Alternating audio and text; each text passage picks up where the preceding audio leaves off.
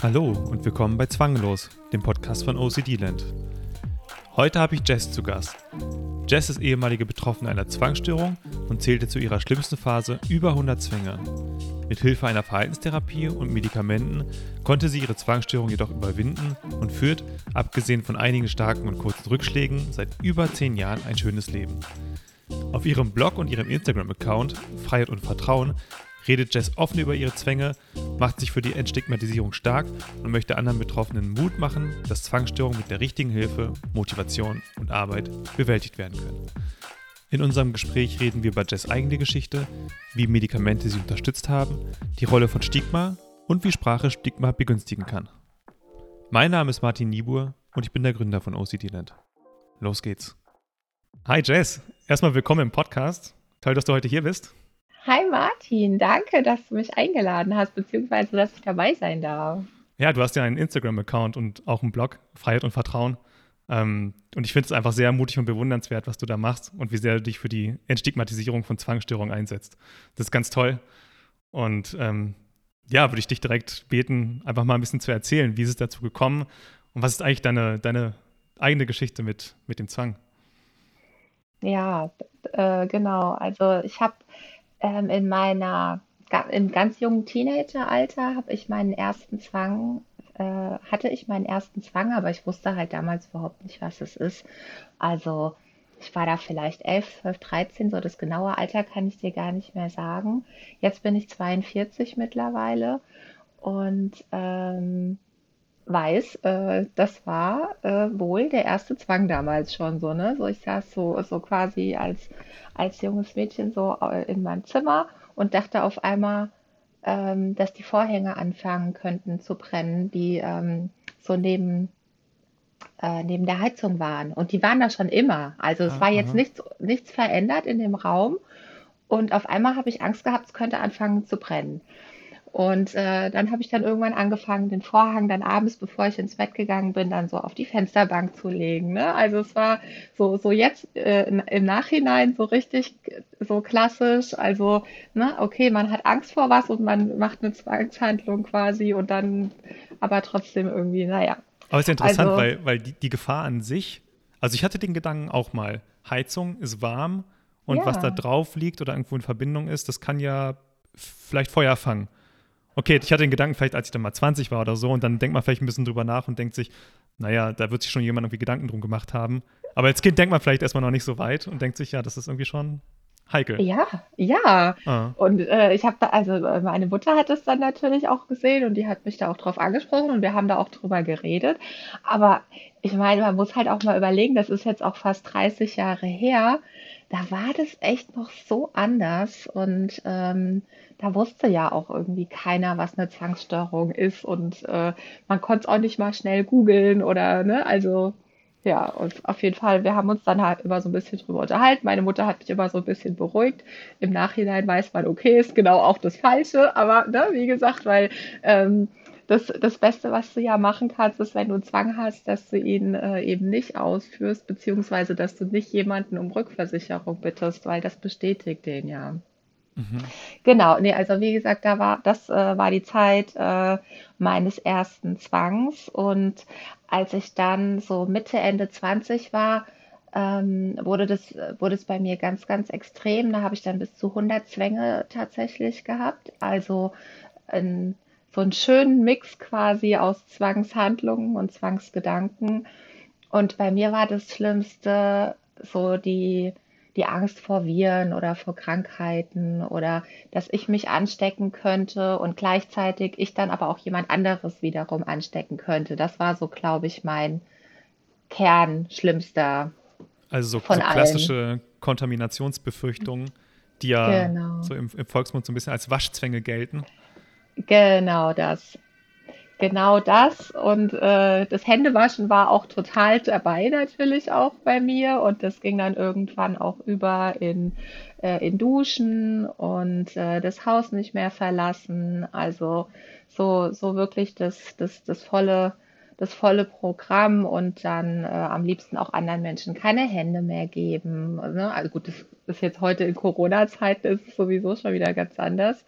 Aber ähm, genau, also da war das, das war äh, tatsächlich so für mich das, das Schlimmste. Aber ähm, wie gesagt, es waren auch Zwangsgedanken dabei und ähm, auch, äh, auch so, so ein Klassiker ist der Herd aus und dann wirklich minutenlang vor dem Herd stehen und kontrollieren, sind die Schalter wirklich alle auf Null.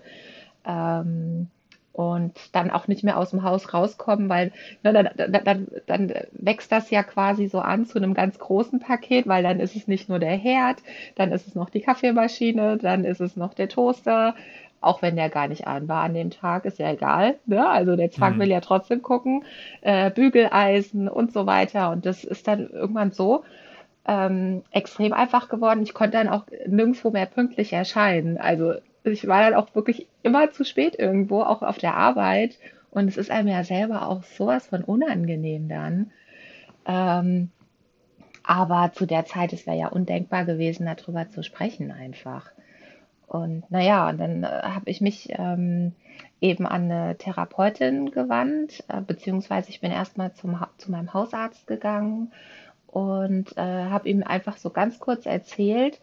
Und der hat zum Glück damals schon die richtige Diagnose gestellt Ach, und wirklich? hat äh, tatsächlich, tatsächlich. Wann war ja. das denn? Ich meine, ich erinnere mich mal kurz zurück. Äh, ich glaube, die ja. DGZ wurde 1995 gegründet. Da bin ich mir jetzt aber gerade nicht ganz sicher. Auf jeden Fall in den 90ern. Aber wenn du sagst, okay, vor 30 Jahren ging es bei dir los. Okay, Nee, nee, nee, das war das war ja dann schon später. ne? Als du Das war später. Mitte 20 Das- warst, meinst du gerade. Okay. Genau, genau. Das war mh, so Mitte der 2000er oder Mhm, sowas. mhm. Ne? So ein bisschen, bisschen später noch.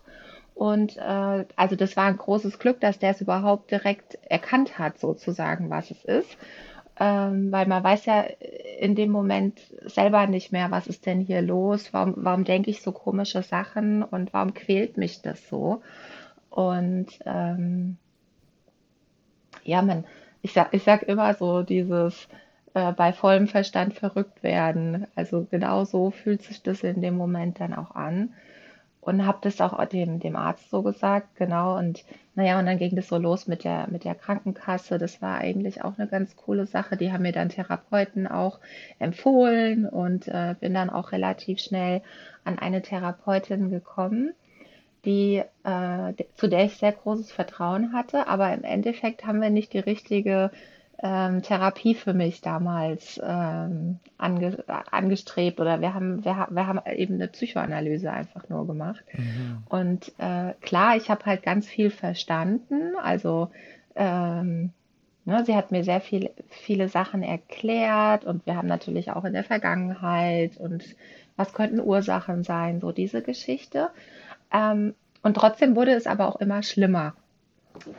Und äh, irgendwann saßen wir dann so bei ihr im, im, im Zimmer, im Raum und dann sagte sie, naja, ich glaube, wir, wir kommen jetzt, wir sind jetzt so an der Stelle, wir kommen jetzt einfach nicht mehr weiter. Und dann hat sie mich an eine andere Therapeutin empfohlen. Und äh, die hat damals aber auch schon nicht mehr mit der Krankenkasse zusammengearbeitet. Die war schon sehr erfahren und hat äh, ein ganz großes, breites Spektrum an, an Wissen und an äh, PatientInnen damals schon gehabt.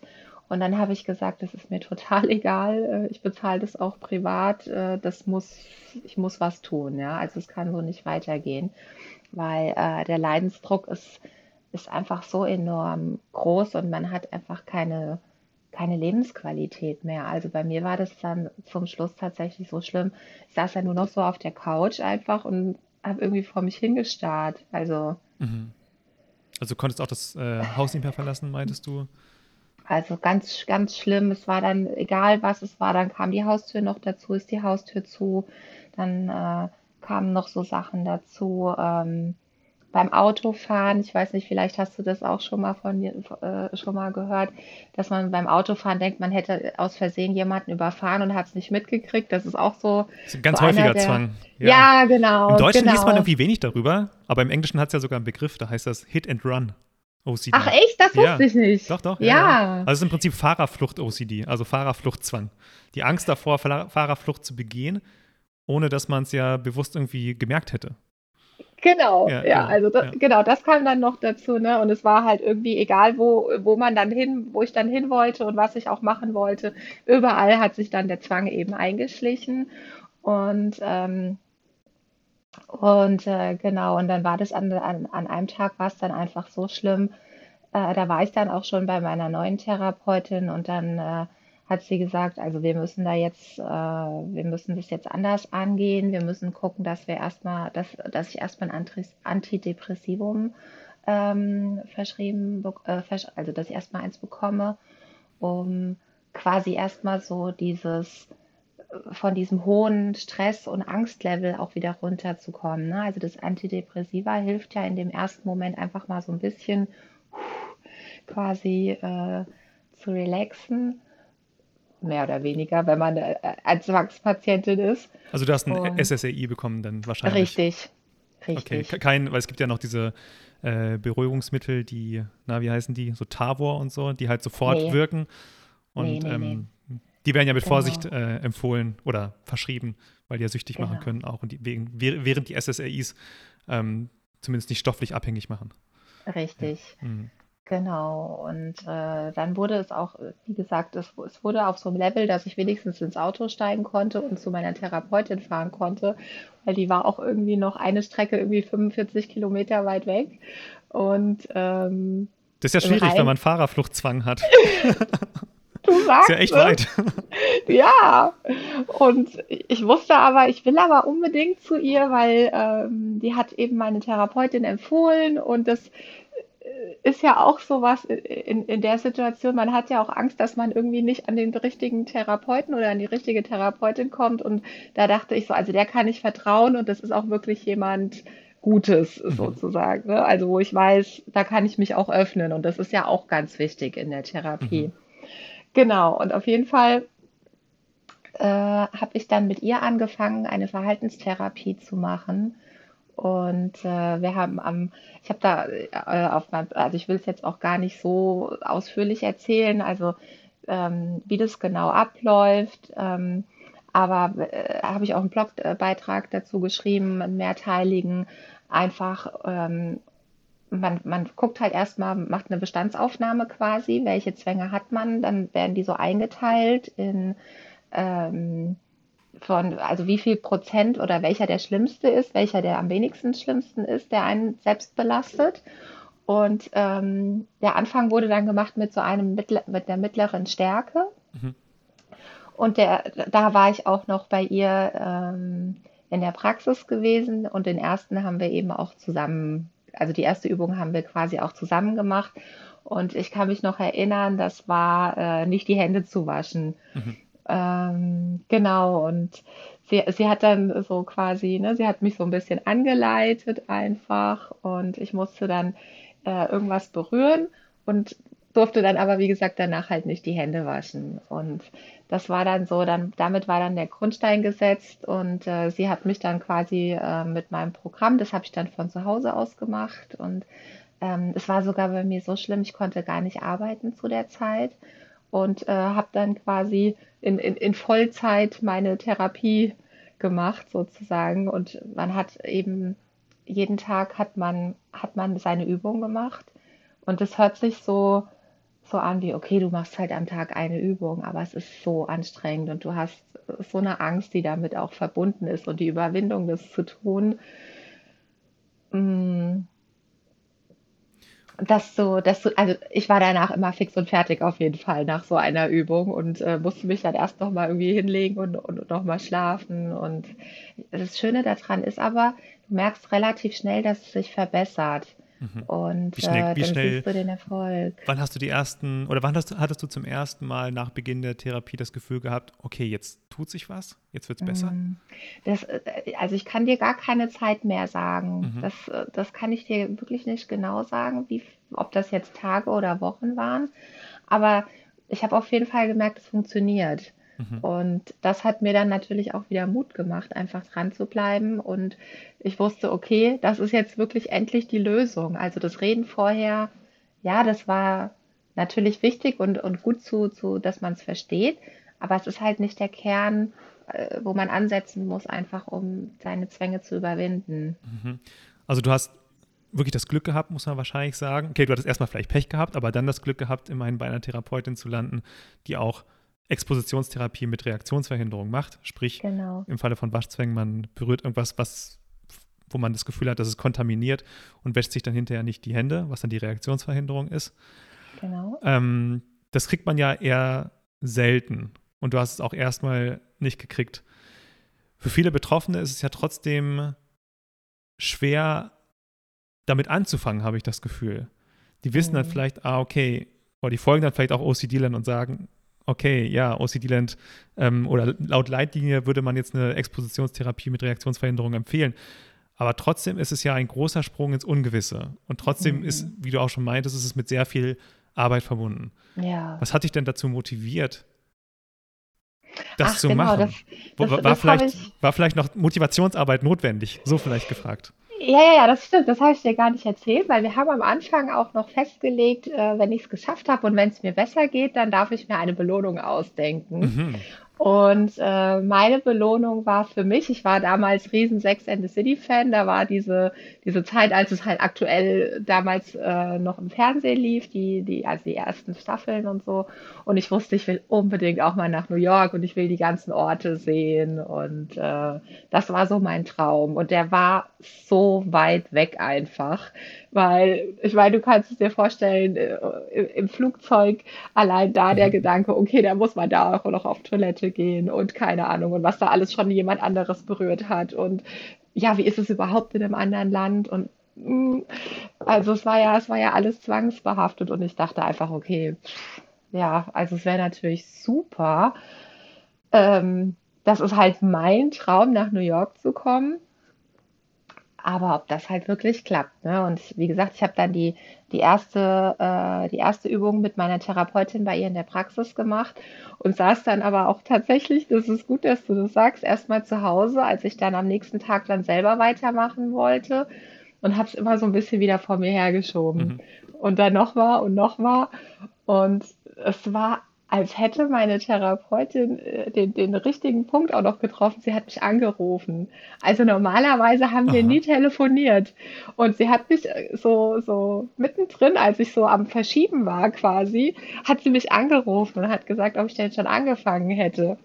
Und ich dachte so, das gibt's einfach nicht. Ne? Also ich meine, klar, sie, sie hat das ja schon öfters gemacht, logisch. Ne? Jetzt das ist ja großes Engagement. Das würde ja, also würden die meisten Therapeuten wahrscheinlich nicht machen. Also ich fand es ganz, also ich, ne, ich fand, ich fand sie einfach auch ganz toll. Und wir hatten auch eine gute Chemie zusammen und so. Und äh, sie hat auch immer halt zu mir gesagt, ich muss es wollen, weil sonst bringt es halt auch nichts. Das stimmt. Und äh, das mhm. ist genau. Ja. Deswegen hatte ich gefragt mit der Motivation, weil ich, genau. habe, ich habe das Gefühl, dieser Punkt ist extrem wichtig. Ja. Das sagen ja auch alle Spezialisten, wenn man jetzt in die Bücher reinschaut.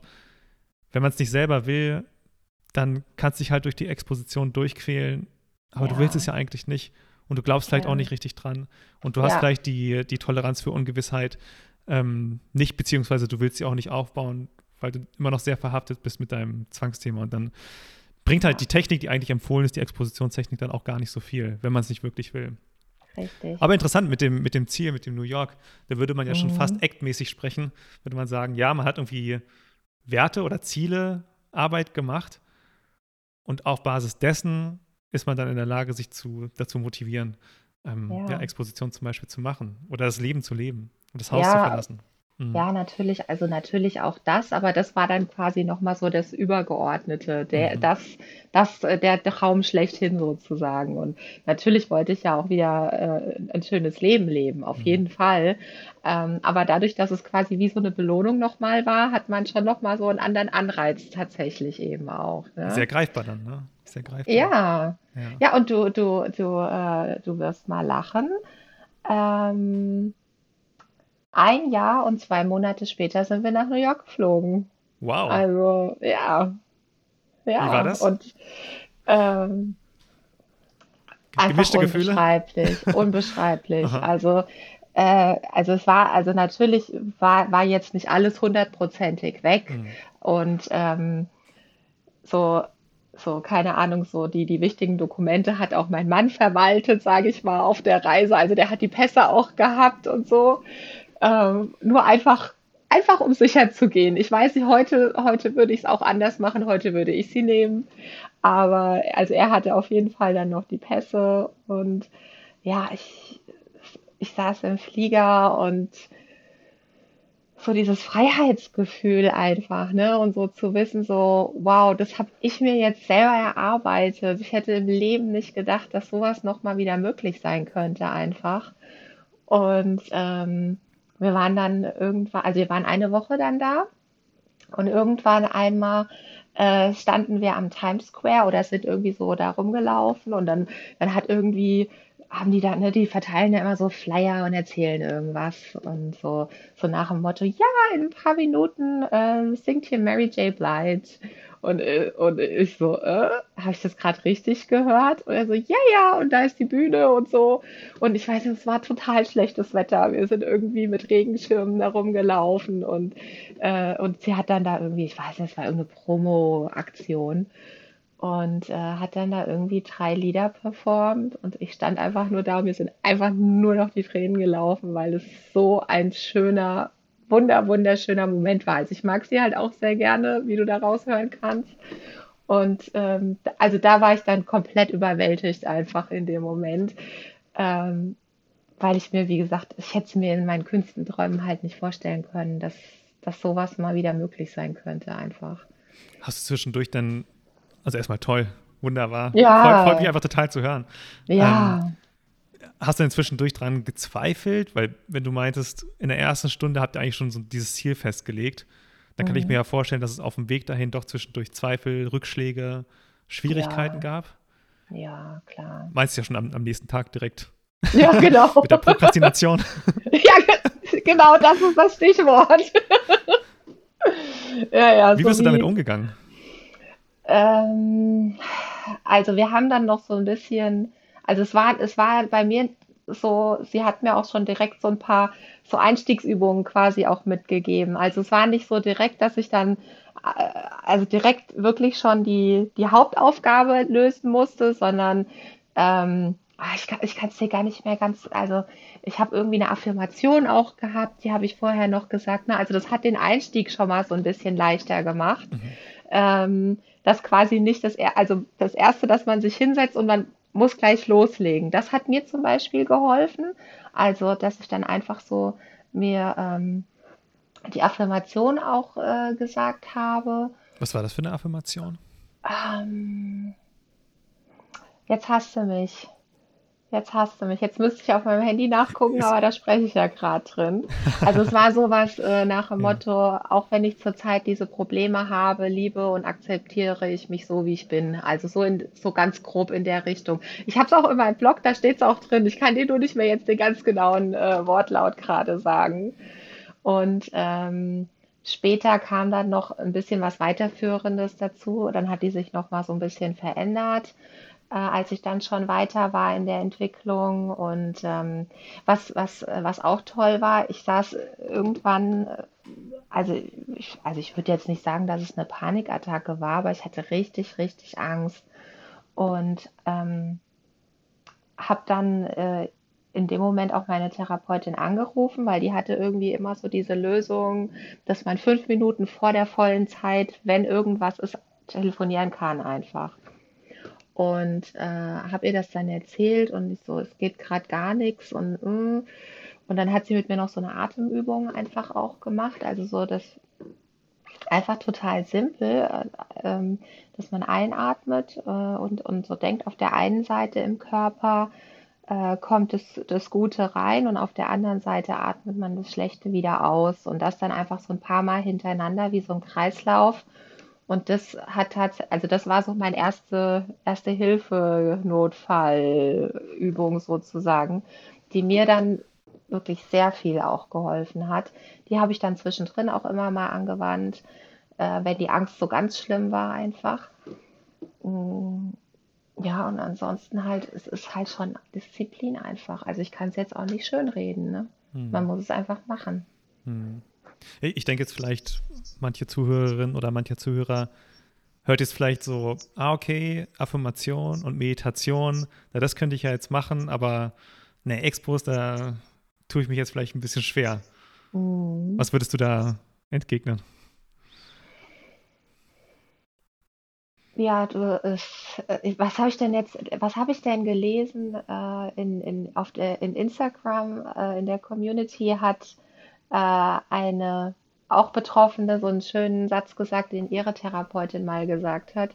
Der Weg aus dem Zwang führt durch den Zwang. den finde ich super, den habe ich mir gemerkt. Und äh, naja, dadurch, dass ich halt auch wusste, es geht halt nur so, ähm, es ist einfach, mach es einfach. Also so blöd wie es sich anhört, es muss, es muss einfach gemacht werden. So wie äh, wie Hausarbeit jetzt gemacht werden muss. Oder es gibt ja immer irgendwelche Aufgaben, die man nicht so gerne macht, einfach. Aber ja, einfach, einfach machen tatsächlich. Exposition machen. Einfach ja. machen. Und mit Meditation oder mit Entspannungsübungen kann man wahrscheinlich auch gut unterstützen. Ich glaube, da muss jeder so ein ja. bisschen selbst für sich ähm, herausfinden, was ihm da hilft. Oder auch mit Affirmation. Ich meine, da gibt es auch ganz viele kognitive Strategien, ähm, ja, die einen halt motivieren, Expo Expositionen dann zu machen. Und wenn ja. das dann so verstanden wird, dann ist es, glaube ich, sehr, hilfreich, weil es dann hilft. Ja, ich habe auch machen. Yoga zum Beispiel noch mhm. gemacht, mhm. einfach um, ähm, also das, das, das war ja auch so eine Zeit, da habe ich auch meinen Körper gar nicht mehr richtig gespürt. Also mhm. äh, so, mh, hm, keine Ahnung, ich sag jetzt mal, wenn man eine Hose anhatte, die irgendwie am Bauch gekneift hat, äh, habe ich das überhaupt nicht mehr mitgekriegt irgendwie und habe es dann abends erst so gemerkt, weil ich dann dachte so, oh Gott, hier ist ja so voll der Abdruck oder mhm. irgendwie, also wirklich ganz extrem mich selber gar nicht mehr gespürt und auch gar nicht mehr so, ob ich Hunger habe, ob ich Durst habe, in der allerschlimmsten äh, Phase. Und äh, da hatte, hat mir zum Beispiel auch Yoga sehr geholfen, um einfach wieder meinen Körper zu spüren und ähm, ja, wie soll ich mal sagen, ähm, einfach, also und Achtsamkeit eben auch zu üben. Und Achtsamkeit ist auch so eins der Stichworte, ähm, die auf jeden Fall, das, das auf jeden Fall meiner Meinung nach auch dazu gehört. Also Achtsamkeitsübungen. Wie, wie wendest du Achtsamkeitsübungen im Alltag an? Mhm, manchmal einfach so, so, die, so, so ganz einfache kleine Sachen nur. Ne? Also wenn ich manchmal im Auto fahre und die Sonne scheint gerade und dann sehe ich irgendwie gerade die Skyline äh, von Frankfurt, dass ich dann in dem Moment nur kurz denke, so, ah, wie schön ist das? Oder ähm, beim Essen, dass man wirklich genau schmeckt, was man isst und auch nachspürt, habe ich wirklich noch Hunger oder esse ich jetzt einfach nur noch auf, weil der Teller noch nicht leer ist. Ähm, oder was, was auch, was auch ganz, ganz gute Übungen sind, ist, dass man nicht jeden Tag die gleiche Routine, Routine macht, Mhm. Ähm, jetzt auch ist jetzt ist jetzt auch wieder ein Autobeispiel, ist jetzt vielleicht ein bisschen blöd, aber man kann es ja auch anders sagen, dass man jeden Tag den Weg ein bisschen anders geht, einfach, wo man also so einen regelmäßigen äh, Weg, den man hat, dass man da einfach mal in die, äh, ne, dass man den, den mal ändert, so. Ah. Also da gibt es ganz ganz viele gibt es ganz viele Übungen, die man da machen kann. Also dass man die Aufmerksamkeit irgendwo ins Hier und Jetzt bekommt und genau. sich nicht in Zwangsverstrickungen verliert genau. in abstrakten Befürchtungen und Ängsten. Richtig. Ja. Wie lange ist das jetzt her? Wann warst du in New York? Äh, das war 2010. Also zwölf Jahre. Und äh, ich habe dann tatsächlich danach ähm, ein, super schönes Leben äh, geführt. Also ich hatte kurz, kurz danach äh, mit dem mit dem Absetz, also ich habe danach dann die, die, das Antidepressiva abgesetzt, habe dann ähm, hatte dann aber eine, eine ganz stressige Situation auf einmal und habe gemerkt, jetzt kommen sie wieder zurück und äh, habe mir dann einfach nochmal Hilfe gesucht und ähm, habe hab dann auch wieder Antidepressiva genommen, aber einfach so auf dem, auf der niedrigsten, also die niedrigste Dosierung so, dass es, dass das Level einigermaßen gleich bleibt, weil ich einfach keine Zeit hatte, so in dem Ausmaß die Übungen wieder zu machen, wie ich sie vorher gemacht hatte. Mhm. Und habe dann bis letztes Jahr ein schönes Leben gelebt tatsächlich. Also ich habe zwischendrin, ich setze mich natürlich auch immer extra irgendwelchen Situationen aus. Also ich gehe nach wie vor nicht gerne auf öffentliche Toiletten, aber ich meine, wer macht das schon wirklich? Also wer geht da so gerne hin, ja? Aber ich denke dann manchmal nur, nein, und jetzt gehst du extra so, ne? Und ähm, also solche Geschichten einfach, ne? Also dass man so, so sich einfach im Alltag den Themen aussetzt, wo man weiß, das war mal ein Zwang. Mhm. So ganz grob gesagt, ne? Und nicht zu oft, einfach nicht zu oft die Hände zu waschen. Ähm, was natürlich relativ schwierig wurde äh, in der Corona-Zeit, als es dann losging. Mhm. Und äh, ich, ich befürchte, dass das war auch ein Teil meines Rückfalls. Also zum einen auf jeden Fall die Corona-Zeit, weil mein, meine schlimmsten Ängste waren ja nun mal die vor Viren und äh, dass ich mich anstecke und jemand anderes eben anstecken könnte. Ne? Und genau das äh, war auf einmal überall präsent. Also es ging eigentlich eine ganze Zeit gut und ähm, ich glaube nach so dreiviertel Jahr, nachdem wir Corona hatten, kamen so die ersten, die ersten Momente und dann, dann dachte ich aber noch so, nee, habe ich im Griff, ist alles gut. Und dann ein, also nachdem es dann ein Jahr war ungefähr, kam es tatsächlich wieder. Und zwar sowas von geballt und äh, so schnell und so heftig.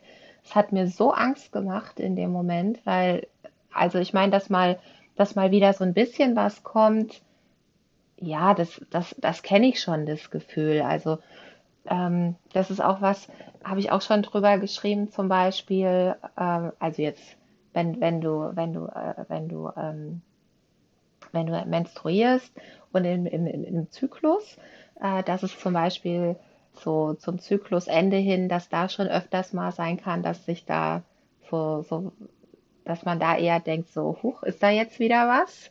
Und dann äh, es geht aber irgendwie ein, zwei Tage rum und dann ist es wieder weg. Und das habe ich jetzt mich schon mit ein paar anderen äh, Frauen eben auch drüber unterhalten, die mir das auch schon bestätigt haben. Finde ich übrigens auch sehr spannend, das Thema. Ähm, äh, als ich, als ich die, diese schlimme Phase hatte, hatten wir noch keine Hunde. Und äh, wir haben jetzt seit acht Jahren einen Hund und seit und dann also haben wir noch, wir haben jetzt noch einen zweiten mittlerweile auch dazu adoptiert. Also wir haben zwei adoptiert, zwei gerettet sozusagen. Und ähm, das, das, das erste, was aufgetreten ist, ich saß abends irgendwann auf der Couch und dachte so, oh Gott, habe ich jetzt irgendwas verschüttet, was giftig sein könnte für die Hunde, könnte ich die Hunde vergiften. Mhm. Und das ist natürlich was, das konnte ich ja vorher gar nicht haben, weil ich, wir hatten ja keine Hunde. Also hm. So, so ging es dann los. Ne? Und dann ging es beim Gassi gehen. Äh, Gibt es hier irgendwie Giftköder? Hat da, hat da einer von den Hunden was gefressen? Das ging in, diese Richtung. das hört man und, ja auch manchmal, ne? Also bei uns ja. in Hamburg, dann hieß es ja, hat irgendwer Rattengift ausgestreut am ja. Alsterufer und drei Hunde sind gestorben schrecklich. Und das ja. hört man bei uns halt einfach. Also mhm. ich meine, ich glaube, es ist einfach überall. Und wir haben das auch schon gehört, aber das war jetzt nicht so zu der Zeit akut irgendwie. Aber ich glaube, mein Zwang dachte sich, das nehme ich jetzt mal.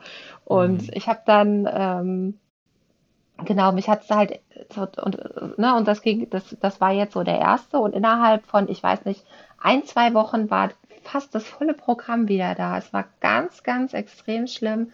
Ich hatte, ich hatte richtig Ängste auch, äh, konnte nachts nicht schlafen und ähm, habe dann meine, ähm, habe hab mich dann aber an, an, an Therapeutin gewendet und auch an, äh, an meinen Neurologen. Wir haben die Dosis dann erstmal verdoppelt von den Medikamenten und tatsächlich innerhalb von, ich sag mal, zehn Tagen war es wieder weg. Aber was das, was das Schlimme danach war, ist einfach so diese, diese Angst, die dann kam, wieso kann das so schnell wieder so heftig mhm. zurückkommen? Mhm. Also das, das hat mich, das hat mich ganz schön aus der Bahn geworfen tatsächlich. Und dann habe ich aber überlegt, ähm, beziehungsweise ähm, möchte ich versuchen, den Zwang als als Helfer sozusagen, also ich sage immer der Zwang, deshalb der Helfer, mhm. äh, zu betrachten, auf was er mich hinweisen möchte, was vielleicht gerade nicht so gut läuft in meinem Leben und wo ich denn was verbessern könnte einfach. Und äh, das, war eine, das war eben zu der Zeit, ich will jetzt gar nicht äh, auf alle hm. Themen speziell eingehen, aber einfach, äh, wo ich wusste, okay, das, das und das und das könnte mal optimieren. Und, äh, also optimieren im Sinne von die Umstände, die Umstände, die Umstände, die, also die Umstände an, ändern. Irgendwo Stress rausnehmen. Ja. Ja, okay, okay. Weil bei Optimieren denken dann viele vielleicht direkt so, ja, ich muss noch effizienter arbeiten. Nein, um, nee, genau. Okay. Ah, gut, dass du das sagst. Mhm. Nee, nee, genau. Also für mich, für mich mehr Zeit sozusagen, mhm. entstressen, mhm. genau. Und ähm, das, und das war dann eben auch zeitgleich eben mit der neuen Dosierung.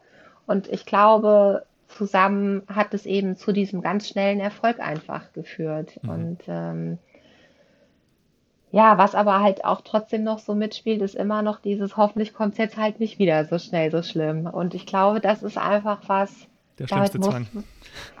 Ja. Ja. Ja. Es ist ja auch, es ist ja auch schwierig, weil ähm, ich meine, Stress führt zu Ängsten und zu Zwängen, aber Zwänge und Ängste führen wiederum zu mehr Stress. Ähm, wir hatten in der Community irgendwann mal die Diskussion, ich glaube jetzt auf Instagram, was man jetzt zuerst machen sollte. Und die meisten Spezialisten, also Burkhardt zum Beispiel, ist ja auch ein Verfechter davon, dann zu sagen, ja, aber der größte Stress in deinem Leben ist quasi der Zwang. Wenn es dann mhm. wirklich so ist, dann müsste man jetzt auch erstmal am Zwang arbeiten. Weil der dann dazu führt, dass man je nach Therapieerfolg halt deutlich entspannter ist und dann kann man weiter gucken, welche Stressoren man sonst noch im Leben hat, ähm, die dazu führen, dass man generell eine hohe Anspannung hat. Mhm. Wenn jetzt allerdings es der Fall ist, dass die Zwänge vielleicht sowieso gerade irgendwo niedrig sind und Stressoren dazu geführt haben, dass man sehr angespannt, ängstlich und, äh, und ja, zwanghaft denkt, dann könnte ich mir auch vorstellen, dass es da hilft, auf diese Sachen, ja, diese Sachen noch stärker zu berücksichtigen, wie du es dann auch gemacht hast. Ja, ja, ja. Mhm. Also dann halt auch gerade wieder Yoga machen, gerade mhm. wieder auf Achtsamkeitsübungen meditieren. Es ist halt einfach, ja, einfach wichtig und auch mit den Hunden rauszugehen. Gut, ist jetzt schwierig, wenn das der Zwang gerade wieder ist. Aber normalerweise ist das immer was, was gut tut, ne? Aber gut, ja, also es wurde ja dann schnell besser. Ja, genau. aber mit, mit Zwang als Helfer meinst du wirklich zu gucken, so wo sind noch Stressoren im Leben? Ja. Weil, also ich hätte jetzt, ich hätte jetzt die Befürchtung, dass äh, Zuhörer das vielleicht missverstehen könnten als Zwang als Helfer. Er muss mich darauf aufmerksam machen, dass es irgendwo noch eine Wurzel gibt, die ich jetzt auflösen muss. Um Gott, nein, um Gott, ja genau, gut, dass du das mhm. sagst. Nee, nee, das nicht, genau. Okay. Ja, also doch eher nee, irgendwo mein, hier und jetzt. Genau, ein bisschen ich mein, das Leben adaptieren. Ja, sorry. Das, das war, das wollte ich sagen. Danke, dass du da nochmal drauf hinweist. Genau. Ja, und dann, ähm, wie gesagt, ich habe ich habe dann einfach, ähm, das war, das war sogar noch in der, in der Corona-Zeit, weil ich da mehr Zeit einfach zur Verfügung hatte ähm, habe ich mir überlegt, äh, ich möchte jetzt äh, eben meinen Blog starten. Den habe ich Freiheit und Vertrauen genannt, weil das für mich genau das Gegenteil ist von, äh, von Zwang und von Kontrolle. Äh, daher, daher kommt der Name. Und ähm, ich möchte gerne eben anderen Mut machen, dass man wieder ein schönes Leben leben kann und äh, also dass man die Hoffnung nicht aufgeben darf und dass es wirklich Hilfe gibt weil ähm, man wirklich ja ganz oft liest, es ist eine chronische Krankheit, man wird die nicht wieder los, äh, man hat es immer. Und äh, ich kann mich damals da auch noch dran erinnern, dass, dass das für mich auch so eine große Sorge einfach war, dass ich so dachte, wird mein Leben denn nie wieder schön einfach. Und deshalb dachte ich mir, ich möchte da gerne drüber berichten. Und ich weiß gar nicht, in wie vielen Urlauben ich seitdem wieder war. Wir Ne, wir haben zwei Hunde gerettet, ähm, mein Mann und ich, wir, also, also wir sind schon sehr lange zusammen. Wir haben dann auch noch geheiratet. Ähm, wir haben jetzt mittlerweile, haben wir uns so, so ein kleines Häuschen gekauft und haben das wieder hergerichtet. Ne? Also es ist, ich führe ein schönes Leben und ähm, deshalb dachte ich mir, damit möchte ich einfach rausgehen und möchte anderen zeigen, es ist möglich und dass, ähm, dass halt andere Betroffene es auch schaffen können. Ja, das, das ist, glaube ich, eine tolle Botschaft. Von, ich meine, du hast das ganz tiefe erlebt, konntest das Haus nicht mehr verlassen, ja. hast gesagt, du saßt quasi nur noch auf der Couch und ja. konntest eigentlich nichts mehr machen, bis hin zu, du hast ein normales Leben wieder. Ja. Und ja, das ist ja auch, das wollen wir auf OCD Land ja auch vermitteln. Ganz viele Leute haben halt weil ich glaube, weil die Informationslage einfach so ist, weil die Informationen ja. nicht da sind. Man liest halt, wenn man googelt, liest man ja, Zwänge werden nicht gern therapiert von Therapeuten, weil angeblich therapieresistent. Gut, und jetzt wissen wir, ja, das liegt aber daran, dass meistens nicht die richtige Therapiemethode gewählt wird, die ja eigentlich auch nach Leitlinie empfohlen ist. Ja. Und wenn man die dann macht, die du ja auch dann bekommen hast, naja, dann kann, dann also ist die Wahrscheinlichkeit ja. sehr hoch, dass man ein gutes und normales Leben wiederführen ja. kann. Ja, das funktioniert auf jeden Fall und äh, deshalb äh, kann ich halt auch nur sagen, auch wenn, wie du eben gesagt hast, wenn man vielleicht sich nicht so wirklich motivieren kann, seine Expositionsübungen zu machen, einfach durchziehen. Wirklich, es muss, es muss durchgezogen werden, weil das ist das Einzige, was funktioniert. Und, ähm, und alles tun, um die Motivation ja. dafür aufzubauen. Das, äh, ja. das fand ich, glaube ich, ein guter Punkt, den du gemacht hast. Vielleicht sich ein Ziel nehmen, was man dann machen kann, was einem dann auch ermöglicht wird, wenn man Fortschritte ja. gemacht hat. Mhm. Ja. Ja. Wofür macht Hat alles meine mhm. Therapeutin so zusammengestellt. Äh, die praktiziert nur leider nicht mehr, hm. weil äh, ich würde, ich würde die so gerne weiterempfehlen, weil ich sie so toll einfach fand, aber die hat jetzt aufgehört. Und äh, ich wollte ihr nämlich auch noch mal erzählen, dass ich jetzt eben einen Blog gestartet habe und äh, einfach nur mal, dass sie sieht, wie es jetzt mittlerweile so ist. Und aber äh, ich konnte sie leider nicht mehr ausfindig machen. Also ja, wenn sie das vielleicht hört, würde ich mich freuen, wenn sie sich bei mir meldet. Hat auf jeden Fall einen guten Job gemacht. Total, total. Ich, ich, bin dir sehr, sehr dankbar. Mhm. Ja. Genau. Wollen wir noch mal kurz über Medikamente sprechen? Ähm, du setzt dich auch sehr für die Entstigmatisierung von Medikamenten ein. Ich ja. glaube, was viele Leute gar nicht wissen, wenn man jetzt mal liest, wie viele Erwachsene bekommen in Deutschland Antidepressiva, ich glaube, dann sind es halt 10 Prozent. So. Das ist viel. Ich meine, es sind ja nicht nur Zwangsstörungen, es sind ja auch Angststörungen, posttraumatische Belastungsstörungen, Depressionen, wo Antidepressiva helfen. Aber mhm. es sind sehr viele. In anderen Ländern ist es noch mehr. Ich, mhm. ich, ich glaube, in Deutschland ist es bei Erwachsenen, ausgeschlossen Kinder, ich glaube 10 Prozent. Also jeder Zehnte, den man auf der Straße sieht. Das heißt, man ist beim Arzt im Wartezimmer, von den zehn Leuten, die da sitzen, einer ist es. Und trotzdem spricht keiner drüber. Ja, ja. Es ist, äh, ist auch tatsächlich so, wenn man, wenn man anfängt, über die Zwangsstörung zu sprechen. Also ich habe mich das ja zum Beispiel ganz lange auch gar nicht getraut. Wenn man dann einmal anfängt, es anzusprechen, äh, sagen die Leute, ah ja, das äh, kenne ich auch. Oder äh, ja, ich kenne auch jemand, der das auch hat. Und also es ist, es ist ja auch, auch die Zwangsstörung an und für sich ist ja auch sehr verbreitet. Das ist mhm. ja, glaube ich, die vierthäufigste, mhm. richtig? Ja, richtig. Ja, genau. Man spricht so von zwei bis drei Prozent in der Bevölkerung. Ja, manche Studien sagen, glaube ich, jetzt gerade 3,8 Prozent sogar. Ich denke dann immer so, ja, wenn man sich jetzt eine Schulklasse vorstellt, einer hat's oder ja. wird's bekommen. Ja. ja, das ist ein tolles Bild. Also das ist, das ist, ein, das ist ein echt äh, gutes Beispiel. Ähm, und da, da sieht man einfach mal, wie viele es tatsächlich sind. Und ähm, ja, und äh, genau, wir wollten ja aber über die, über die Medikamente sprechen.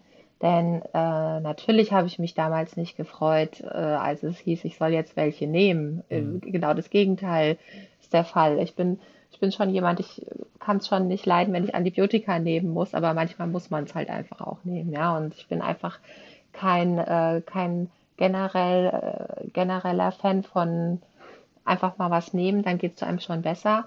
Aber in dem Fall ist es einfach tatsächlich so, ohne die Medikamente hätte ich meine Therapie gar nicht anfangen können. Also, mhm.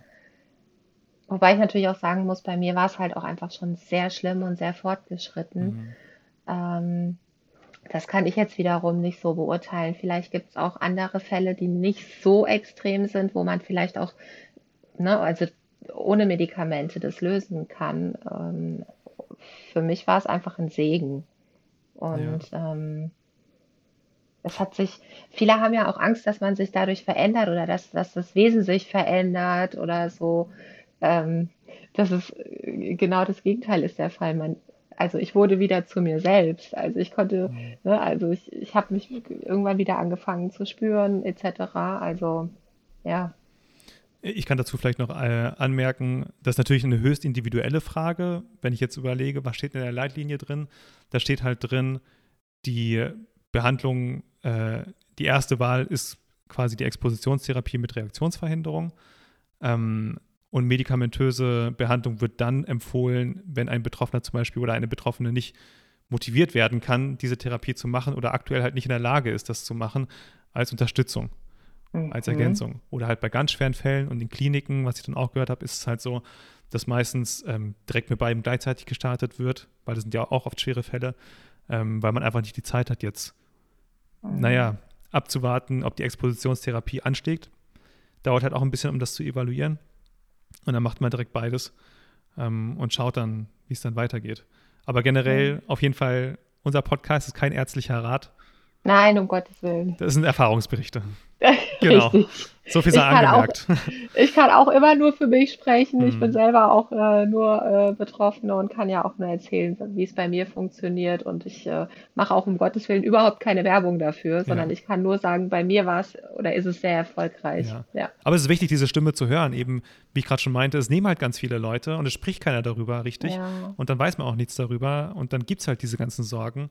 Wir haben ja auch einen Artikel darüber auf, äh, bei OCD Land über Medikamente man muss einfach diese Entscheidung einfach mit Fachpersonal gut treffen. Aber ja. es ist halt möglich und es ist halt auch in der Leitlinie dann empfohlen bei gewissen Umständen. Genau. genau. Was ist genau. denn, was ist denn dein Gefühl, was es dir gebracht hat? Wie hat es sich denn, wie hat es sich denn gezeigt, die Wirkung der Medikamente? Kann man das so sagen? Kann man das beschreiben?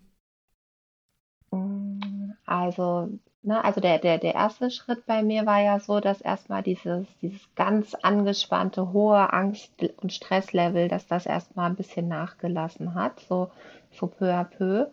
Und ähm, es war vielleicht nicht mehr, es war vielleicht nur jedes zweite Mal, dass dann der Zwang noch kam oder dass, dass ein Gedanke kam oder mhm. so. Und es war nicht mehr so, so schmerzhaft einfach, weil so ein, so ein Zwang, der durchsticht einem ja so durch den, durch den ganzen Körper und ähm, das, das würde ich, glaube ich, so beschreiben, dass es einfach wie ein bisschen in Watte gepackt wurde, so. Mhm. Weißt du, was ich damit ich, sagen will? Ja, ich, ich verstehe, was du meinst. Ja, das, äh, so berichten das ja viele Betroffene. Das, ich glaube, das wissen halt Außenstehende auch nicht, dass halt eine psychische Erkrankung schmerzhaft ist.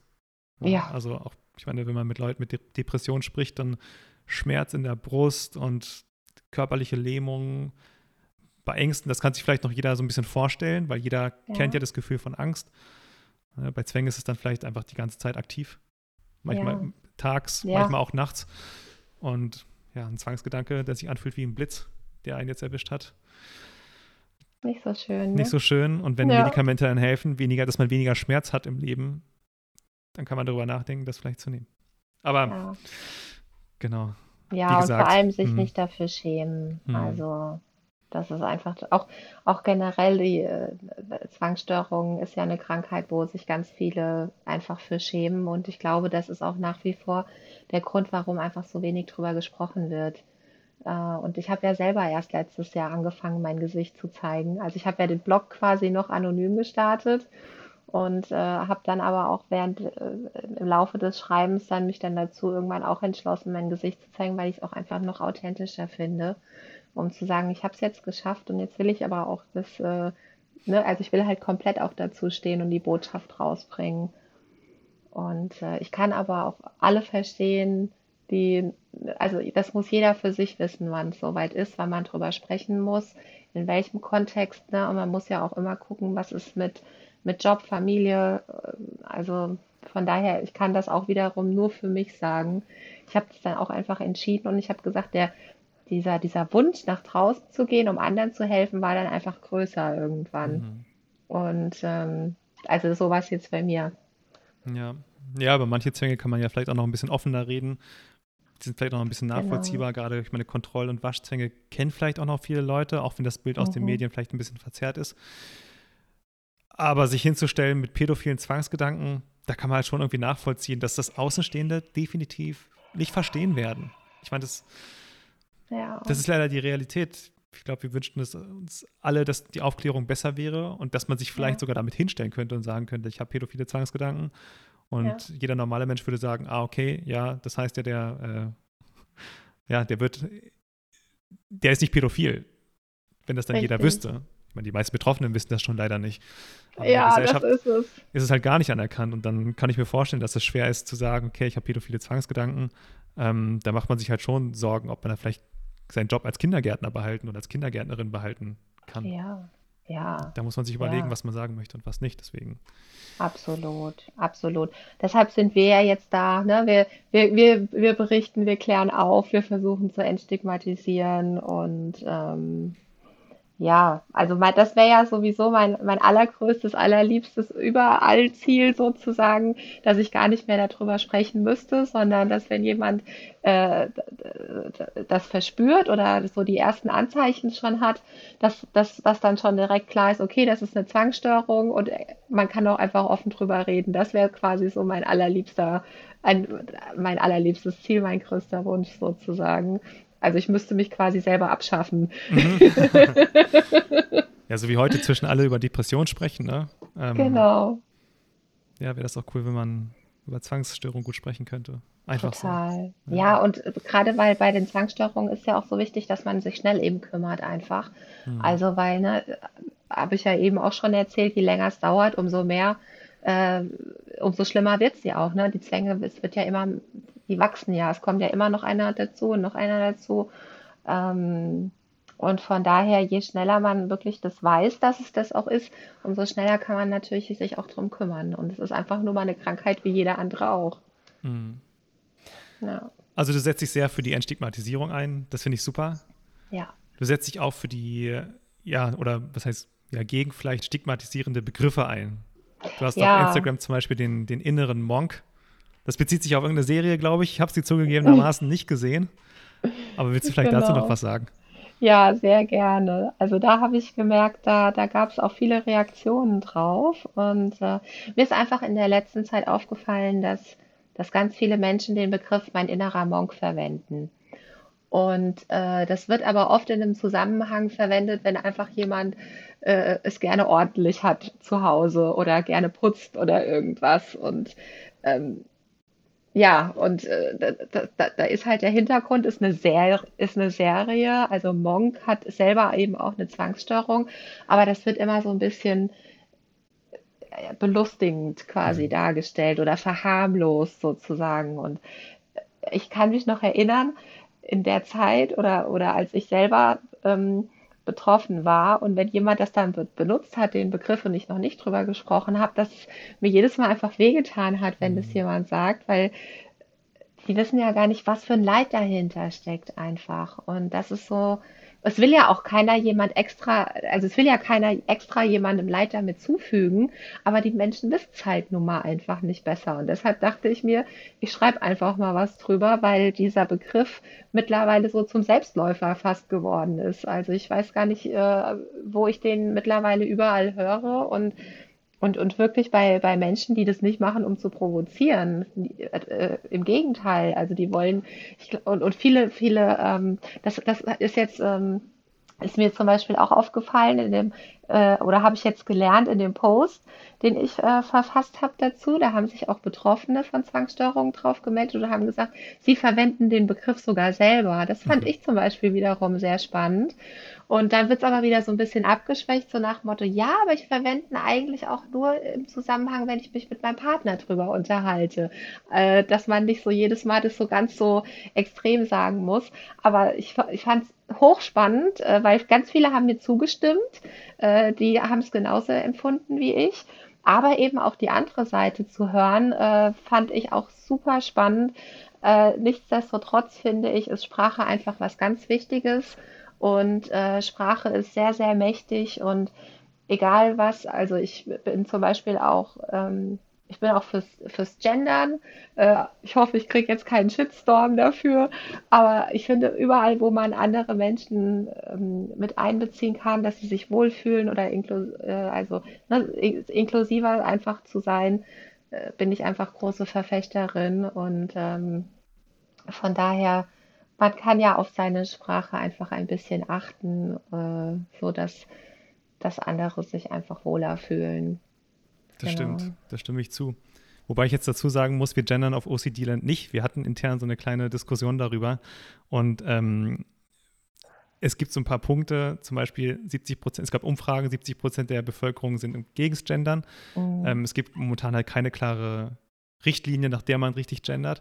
Ich sehe das leider stimmt. ganz oft, weil ich hatte mich dann ausführlich mal informiert, dass ganz viele Leute halt eben nicht richtig gendern. Zum Beispiel das Wort Arzt, wenn man das gendert, ne, Arzt und Ärztin, dann darf man mhm. zum Beispiel nicht schreiben oder sagen Ärztin, weil da der Arzt nicht drin steckt, nämlich der, sondern der Ärzt. Und das ist dann eigentlich nicht korrekt, aber ganz viele ähm, andere Websites und Accounts machen das dann im Prinzip falsch. Und mhm. ich denke mir, also ich, ich möchte einfach gerne warten, bis der Duden sagt, so und so machen wir das. Und mhm. dann schließen wir uns da sehr gerne an. Ähm, aktuell ist es für mich gedanklich sehr anstrengend. Und man muss auch dazu sagen, ich glaube, wir haben über 10 Prozent äh, Leute mit Leserechtschreibschwäche in Deutschland. Ja, für die ist es hart, einen normalen Text zu lesen. Wenn man richtig gendern würde, konsequent, wären Sätze sehr, sehr kompliziert zu lesen. Vielleicht für Leute, die keine Leserechtschreibschwäche haben, nicht, aber für die dann vielleicht schon. Also ich nur sagen, für mich, warum wir bei OCD Land aktuell nicht gendern, das ist der Grund. Wir haben intern die Diskussion. Ähm, und wenn es irgendwann mal quasi vorgeschrieben ist oder wenn es nach der deutschen Rechtschreibung so gewünscht ist, dann schließen wir uns da sehr gern an und überarbeiten alles. Ja, alles, alles gut. Mhm. Äh, wie gesagt, das, das entscheidet ja auch jeder, jede für sich. Und ähm, ja, ich meine, das äh, ist was, was, mich, was mich eben dazu umgestimmt hat. Und, und ja, es fällt mir auch heute auch immer noch schwer, weil ich auch nicht auf jedes, mm. habe bestimmt auch jetzt nicht, nicht jedes Wort äh, richtig Ja, es ist gesagt, schwer, ne? Es ist schwer. Weil ich auch immer noch lerne. Also mm. Schreiben ist einfacher als Sprechen zum Beispiel, finde ich, weil dann kann man ja nochmal drüber nachdenken. Ähm, und ähm, was, ich, was mich aber einfach überzeugt hat, war der, war der Punkt, diese, diese Studie, die Sie äh, gemacht haben, eben, dass wenn man nicht nur von dem Arzt spricht, sondern eben auch von der Ärztin, dass äh, eben kleine äh, oder junge Mädchen dann auch eher sich das vorstellen können, das später auch mal zu werden. Und das, das war so ein Punkt, der hat mich sehr berührt einfach, wo ich dachte so, okay, ja, hat was. Ja, ja. Ich finde auch, also Inklusion finde ich wichtig. Ich denke, so im Englischen ist es halt so leicht. Da, da gibt es halt. Da ist es viel leichter. Ja, ja, Und, und da ist es halt, da spricht irgendwie nichts dagegen, das zu machen. Und auch in, in Literatur wird dann oft einfach äh, he, she wird einfach ausgetauscht. Und ich glaube, da ist es leichter. Ich glaube, im Deutschen ist es schwerer und ähm, ich tue mich deswegen selbst ein bisschen schwer. Sagen wir so. Ja, wir ja. haben ja auch im Deutschen zum Beispiel auch noch kein wirkliches, also soweit ich zumindest weiß, noch kein wirkliches äh, Pendant zu they und them. Also he, she haben mhm. wir mhm. sie und er, aber zu, zu they, dann gibt es ja auch irgendwie nur so Xia und so Fantasiekonstrukte. Äh, aber da begebe ich mich jetzt auch auf sehr dünnes Eis. Also mhm. da kenne ich mich auch wieder zu wenig aus. Aber soweit ich weiß, haben wir noch nicht mal ein, ein Wort dafür quasi. Und das, das macht's halt, ja, deshalb, ich kann auch deine Seite total verstehen, ja. Ja, ja, es ist, es ist kompliziert. Ich wünschte, ja. es gäbe eine einfache Lösung in der deutschen Sprache. Das wäre super. Aber leider leider nicht. Da muss man, glaube ich, noch ein bisschen drauf warten. Ähm, ich wollte noch mal kurz auf den inneren Monk zurückkommen. Ja. Ist das denn eher, weil ich habe die Serie nicht geschaut, ist mhm. das eher einer der, also wo man sagen würde, das ist jetzt ein Ordnungszwang, weil beim Zwang geht es ja schon oft irgendwie um sehr starke negative Emotionen, ähm, um Befürchtung oft, um irgendwas fühlt sich nicht ganz richtig an. Ist das schon so einer, der eher das hat? Oder ist das einer, weil es gibt ja noch die zwanghafte Persönlichkeitsstörung, mhm. das ist ja mhm. was anderes. Das mhm. sind ähm, das muss ich gucken, wie ich das erkläre. Äh, das wird eher Ich-Synton erlebt, sprich, man sagt ja, das gehört so zu meiner Persönlichkeit. Dosen müssen in diesem Schrank halt so und so geordnet sein und alle, die das anders sehen, sind dumm oder sind Idioten. So wird das in manchen Büchern ein äh, bisschen ja. flapsig formuliert. Während der von, ja. mit dem Zwang halt sagen würde, ja, das stört mich massiv. Ich weiß gar nicht so richtig, warum mich das stört. Und es belastet mich. Ja, also er, leid, er leidet da schon, hm. er leidet da schon auch drunter. Äh, er hat irgendwie seine Frau verloren und das hat, war bei ihm so der Auslöser, also der, bei der Figur in der Serie und er geht dafür auch zur Therapie, aber es wird halt manchmal auch irgendwie so, dann trinkt er nur diese bestimmte Wassermarke und also so, manchmal sind so ein paar Sachen, die man selber, wenn man die Zwänge, die, die, die er da, also um Gottes Willen, er ist ein super Schauspieler, aber es gibt so ein paar Szenen auch in, in der Serie einfach, wo er dann irgendwas macht, wo ich denke so, no way, das hätte ich niemals in der Situation so gemacht. Mhm. Also, äh, ne, wo, wo, wo man dann einfach denkt so, nee, es ist, es ist auch nicht stimmig und nichtsdestotrotz, ich finde es trotzdem super, dass es die Serie gibt. Also bitte auch nicht falsch verstehen, weil das macht ja auch aufmerksam wieder darauf. Ne? Ja. Aber mir geht es halt einfach nur um den Begriff, dass man den einfach nicht zur Verniedlichung quasi für eine Krankheit, die so viel Leid quasi auslöst und die mir in meinem Leben damals schon so viel Leid zugefügt hat, mhm. ähm, dass man das so leichtsinnig verwendet dafür einfach. Darum geht es mir nur. Mhm. Ja, im Englischen gibt es ja. ja. so ein bisschen dieses Pendant, da regen sich ja alle Insta-Accounts drüber auf, dieses I'm so OCD. Ja. Das bezieht sich dann auch eher auf so eine, also, also die Leute verwenden es halt auch Spaß, ne, aber es bezieht sich dann auch eher auf eine zwanghafte Persönlichkeitsstörung, wo einem Ordnung genau. sehr, sehr wichtig ist. Und da regen sich dann Leute auch zurecht drüber auf, dass das irgendwie ja, eine Krankheit verharmlost. Ich, ich meine, man würde ja auch nicht sagen, du Behinderter oder so. Da weiß jeder, Richtig. eine Behinderung, so ist schon irgendwie was Ernstes, sollte man jetzt keine Witze drüber machen. Ja. Bei OCD wird es aktuell gemacht, weil sich vielleicht die Leute nicht richtig auskennen oder ein falsches Verständnis davon haben. Ja. Ja. Ja, da bin ich von überzeugt. Also ich glaube auch nicht, dass das dass die Leute das extra äh, mit, Bus, mit böser mhm. Absicht oder sowas verwenden. Das mhm. glaube ich auch gar nicht, sondern wie du sagst, es fehlt einfach die Aufklärung. Und mhm. ja. Ja, wenn Leute wissen, ich meine, über Depressive macht man ja auch keine Witze, ne? Ich denke gerade drüber nach. Da weiß die Bevölkerung heute mehr. Vielleicht hat man vor 30 Jahren mehr Witze gemacht. Ähm, ich kann ich nicht beurteilen. Aber wahrscheinlich, wenn die Aufklärung besser wäre, würde man wahrscheinlich weniger Witze machen. Also ich habe äh, in, in, in dem Zusammenhang äh, mit dem ähm, mit dem inneren Monk, äh, hat mir das tatsächlich eine als Kommentar auch geschrieben, dass, äh, dass sie das so empfindet, wenn jemand sagt, da werde ich Depri. Also mhm. quasi für, für Depression. Ähm, und da ist dann auch so eine kleine äh, Diskussion äh, noch entfacht, quasi, was meint denn diese Person dann überhaupt mit Depri? Also es könnte ja auch deprimiert sein zum Beispiel. Mm. Äh, also mhm. ist total, total spannend irgendwie, wenn man da so eine Tür aufmacht, kommen so ganz viele neue einfach dazu. Ich ja. glaube, da hat auch so jeder seine eigene Schmerzgrenze. Ja, manchen ist es völlig auch. egal, manche, manchen, da hört es halt irgendwie da auf, fängt es da an. Genau, es ist auch individuell auf jeden mhm. Fall. Ist ja auch das, was ich gesagt habe. Ne? Also manche Betroffene benutzen es ja sogar auch selber, den ja. Begriff einfach, um ja. um, es besser verständlich zu machen. Deshalb. So wie ja. bei dem Begriff Zwängler. Da, manche benutzen das dann selbst, andere Betroffene sagen dann, hey, das ist selbststigmatisierend, verwendet das bitte nicht. Damit stigmatisiert ihr euch selbst und ja. Ja, schön hört sich auf jeden Fall nicht an. Finde ich auch nicht. Ich weiß nicht, irgendwie meine Assoziation ist dann direkt so Zwang, Zwäng, warte, warum, warum denke ich denn an Gefängnis dabei? Ich weiß gerade gar nicht. Zwinger. Ich denke irgendwie so an Zwinger und dann Zwinger hieß es ja im Mittelalter so ein Gefängnis. Ja. Und dann denke ich irgendwie an Gefängnis, aber das ist, glaube ich, nur meine komische Assoziation, die ich da im Kopf habe. Ja, und, und vor allem, ähm, der ganze Mensch ist ja jetzt nicht seine Krankheit. Hm. Also das finde ich ist auch nochmal ganz wichtig. Es ist ja ein Mensch mit Zwangsstörungen. Hm. Ja. Das, das, das ist ganz wichtig auch nochmal zu unterscheiden, weil wir sind ja jeder trotzdem individuelle Menschen und äh, haben, äh, haben Gefühle und alles. Ne? Also von daher. Das ist ja. aber auch mein Gefühl, dass sich viele Leute doch, viele Betroffene sehr mit ihrer Zwangsstörung identifizieren und das auch vielleicht zu sehr nach außen tragen, dass sie sagen, ich Zwängler zum Beispiel, so als ob es ein Teil der eigenen Person wäre und das, ich stimme da auch so ein bisschen zu, dass man dann sagt, okay, das nimmt einem ja so ein bisschen den eigenen Gestaltungsfreiraum, ja. etwas dagegen zu unternehmen. Ja, du, du stellst dich ja quasi als Opfer mehr oder mhm. weniger damit da, ne? Oder ja. ähm, als könnte man nichts dagegen tun. Genau. Aber genau das Gegenteil ist ja der Fall. Genau, als wäre man ausgeliefert oder als ob, ja, ja als ob man nichts dagegen tun könnte. Und ja. so bin ich. Ja, das ist meine Zwangsstörung. Ja, ja. Ich, mein, ich meine, man sieht ja bei dir, du warst ganz tief ja. mit der Zwangsstörung, was du vorhin erzählt hast, und ja. lebst heute ein normales Leben. Man kann ja. also was dagegen tun. Das, genau. Das ist, glaube ich, die Botschaft von OCD Land. So, wir kommen, langsam mal, wir kommen langsam mal zum Ende.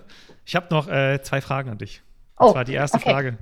Ähm, was würdest du einem oder einer Betroffenen denn raten, die gerade davon erfahren hat, dass er oder sie unter einer Zwangsstörung leidet?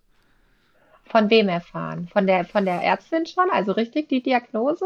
Ja, oder hätte jetzt vielleicht, hört jetzt vielleicht den Podcast und sagt, uh, ja, das bin genau ich. Oder um, hat vielleicht ähm. gerade eine Diagnose bekommen. Beim Psychotherapeuten weil, oder Arzt. Genau, weil normalerweise würde ich sagen, auf jeden Fall erstmal ärztlich abklären lassen. Mhm. Also das ist ja, das, das mhm. ist ja natürlich das Allerwichtigste.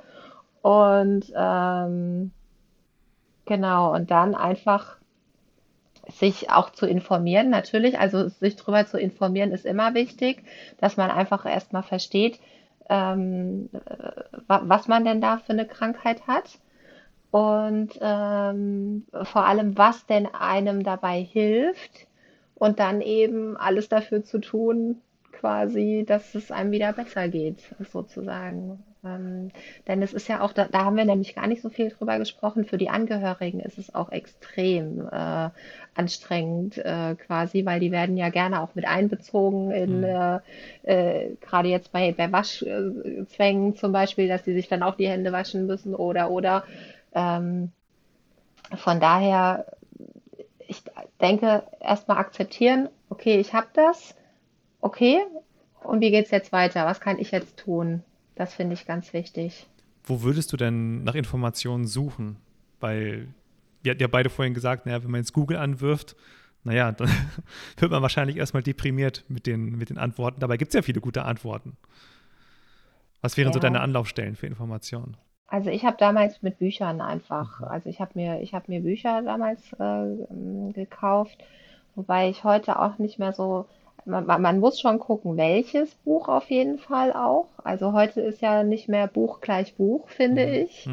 Ähm, also sich da schon informieren, welches die guten sind. Und ähm, ich bin ja jetzt auch seit kurzem Mitglied bei ähm, der DGZ.